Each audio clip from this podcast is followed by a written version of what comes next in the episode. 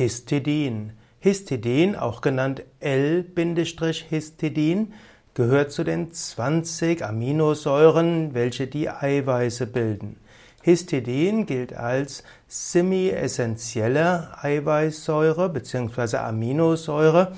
Das heißt, der Körper kann sie bis zu einem gewissen Grad selbst bilden, aber der größte Teil muss aufgenommen werden über die Nahrung. Histidin wird vor allem aufgenommen über proteinreiche Nahrung und hier spielen gerade Sojabohnen und auch Hülsenfrüchte eine besondere Rolle.